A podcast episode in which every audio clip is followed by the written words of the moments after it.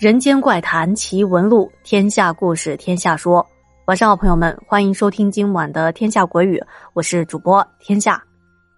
今天我们要分享的故事是一位来自天津的小姐姐，名字叫做菠萝萝卜菠萝包投稿的。哎，好家伙，这名字好像一个绕口令啊！嗯，投稿的菠萝包小姐姐说：“夏夏，你相信两个人会做同一个梦吗？”下面小姐姐要说的这件事情啊，她说她犹豫了很久，也是她第一次投稿这类事情。她说：“我是零三年的，遇到这件事情的时候，我才七八岁。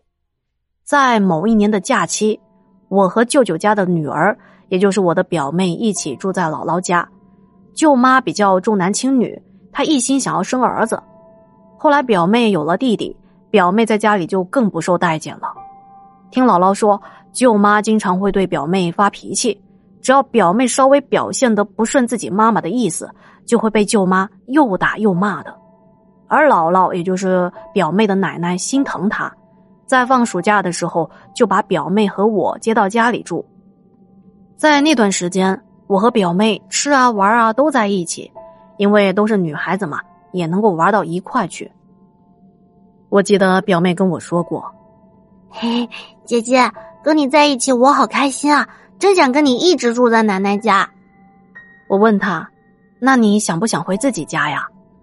他说他不想。我又问他：“那你想不想你的妈妈呀？”他说：“我也想我妈妈，但是我妈妈不喜欢我，我总是做错事。”我知道舅妈对表妹很凶，我也庆幸自己有一个爱自己的妈妈。但是对于可怜的小表妹，那时候我太小了，也不知道该怎么去安慰她。只是我没想到的是，在我们住在姥姥家的这期间，居然一起经历了一件令我们至今难忘的诡异的梦。姥姥家的房子是属于乡下那种带大院子的大平房。一天夜里，我和表妹睡得正香呢，我们俩是睡一个屋子的。忽然就听到外面很热闹，我们迷迷糊糊的往窗户外面看去，就见到了一个奇异的场景：大院子里人来人往，吆喝声、嬉闹声不绝于耳。我正疑惑着，哎，姥姥家的院子怎么聚集了这么多人呢？就听到姥姥、姥爷他们醒了，大家也都发现了门外的情况，我们都觉得很惊奇。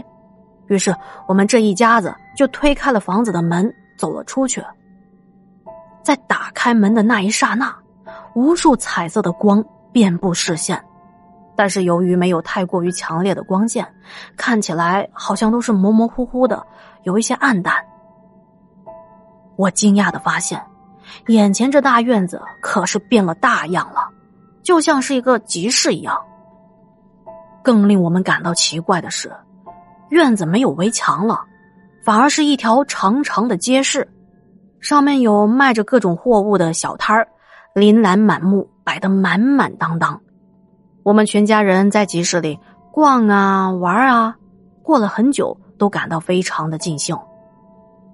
渐渐的，我们玩的有一些累了，在我们准备回家睡觉的时候，不知道为什么，走在前头的姥姥姥爷没有等我和表妹。就像是不知道我们也跟着出来一样，没管我们就往屋里走去。也就是在这个时候，路边一个小丑模样的人叫住了我们。小丑所在的摊位就设在我姥姥家门口旁边的那个水井边上。这小丑头上戴着一顶像泡面一样的蓬松卷发，脸上画了黑黑的眼眶。还有一个超大的红色向上扬起的笑着的嘴巴，他笑嘻嘻的看着我们，问道：“小妹妹，你们吃肉不？”我看着小丑，想起了父母一直教导的不能随便吃陌生人的东西，而且这个人让我感觉有一些害怕，于是我就摇了摇头。嗯，故事说到这，要提醒一下您啊，咱这故事接下来有一些比较血腥的画面，嗯，大家做好心理准备啊。那么回到故事中来，菠萝包说，那小丑自顾自的转身打开他身后的那个超大号的冰箱，这冰箱就像是一个冷冻车那么大。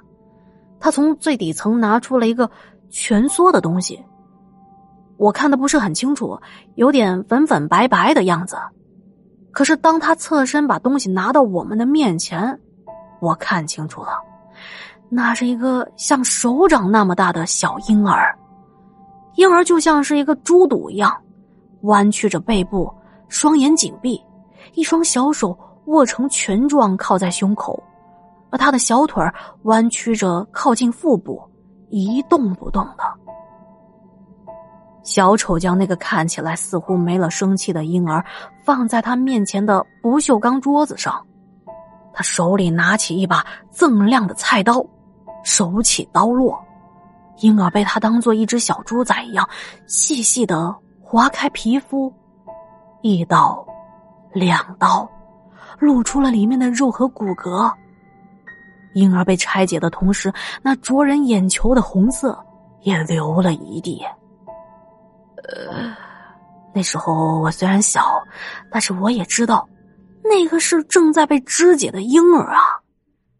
但是在梦中，我似乎不害怕，只是在那儿静静的看着他拿着菜刀忙活着。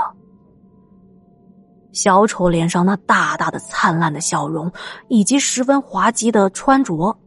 他兴高采烈的忙活着，但手里正在做着如此血腥的事情，整个画面透露出难以言喻的诡异感。表妹她可能有点害怕，躲在我的身后，紧紧的拉着我的衣服，不敢说话。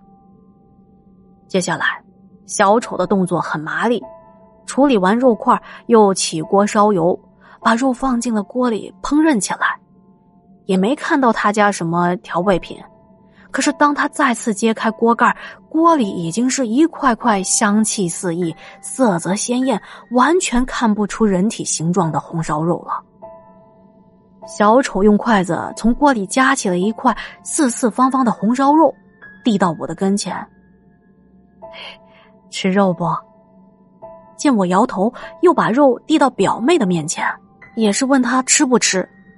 表妹害怕的一直躲在我的身后。我一言不发的，赶紧拉着表妹走开了，然后我们就回屋里睡觉去了。第二天醒过来，我们姐妹俩在房间里聊起了昨晚这件事情。表妹告诉我，昨晚她一直跟我在一起，也是出了门到院子里去玩，看到的那些景象和我是一样的。我们去过哪些摊位，看过哪些东西，包括那个做红烧肉的小丑，她也印象深刻。从表妹这里得到的答案，让我更加确信了，那可能不是梦。即是小丑、血迹这三个词在我的脑海中不断的出现。当我问表妹是在哪里见到血迹的时候，她拉着我跑到院子中，手指的方向正是我们遇到小丑的那个地方。我们马上跑去找姥姥姥爷，因为昨天晚上。姥姥姥爷他们也跟我们一起逛了大院里的集市的，我们也很想知道昨晚看到的那个集市现在去了哪里，为什么今天一大早就不见了呢？可是当我看到两个老人疑惑的表情以及他们的回答的时候，我一度认为我们那是做梦，因为我姥姥很自然的告诉我：“什么集市啊，你们是做梦啦。”我不信啊。就把昨晚和表妹去集市玩以及遇到小丑的事情告诉了他们，并且执拗的拉着两个老人去了院子，指着水井旁边的那块此时干干净净的地方说：“这就是有血的地方，妹妹也见到了。”可接下来两个老人的表情让我有些看不懂了。姥姥姥爷互相看了看，但是接下来他们一直在跟我解释：“哎呀，你们是睡迷糊啦，肯定是你们做梦啊。”啊，家里怎么可能会有急事呢？在大人的眼中，我们昨晚的遭遇有可能是因为小孩想象力丰富而做的那种很逼真的梦境。可随着我们慢慢的长大，我越来越想不通，我和表妹两个人怎么会同一时间做一模一样的梦呢？而且我们都是那种从自身的视角经历的梦境。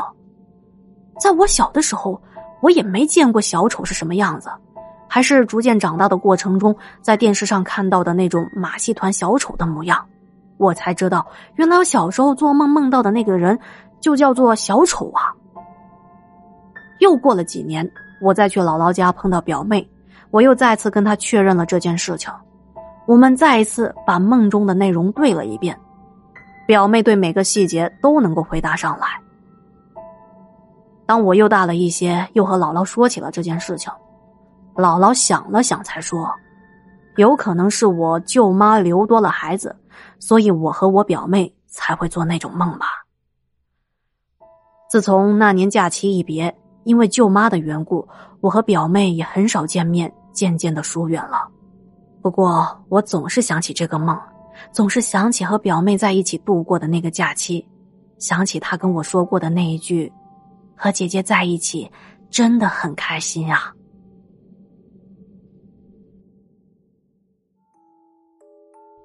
好的，今天的故事就说到这里啦。再次感谢菠萝包的投稿和支持啊！听完故事，要是觉得天下故事讲的还不错，不要忘记点赞、留言和转发哦。行，今天的节目就到这里啦，感谢您的收听和陪伴，我们下期见，晚安。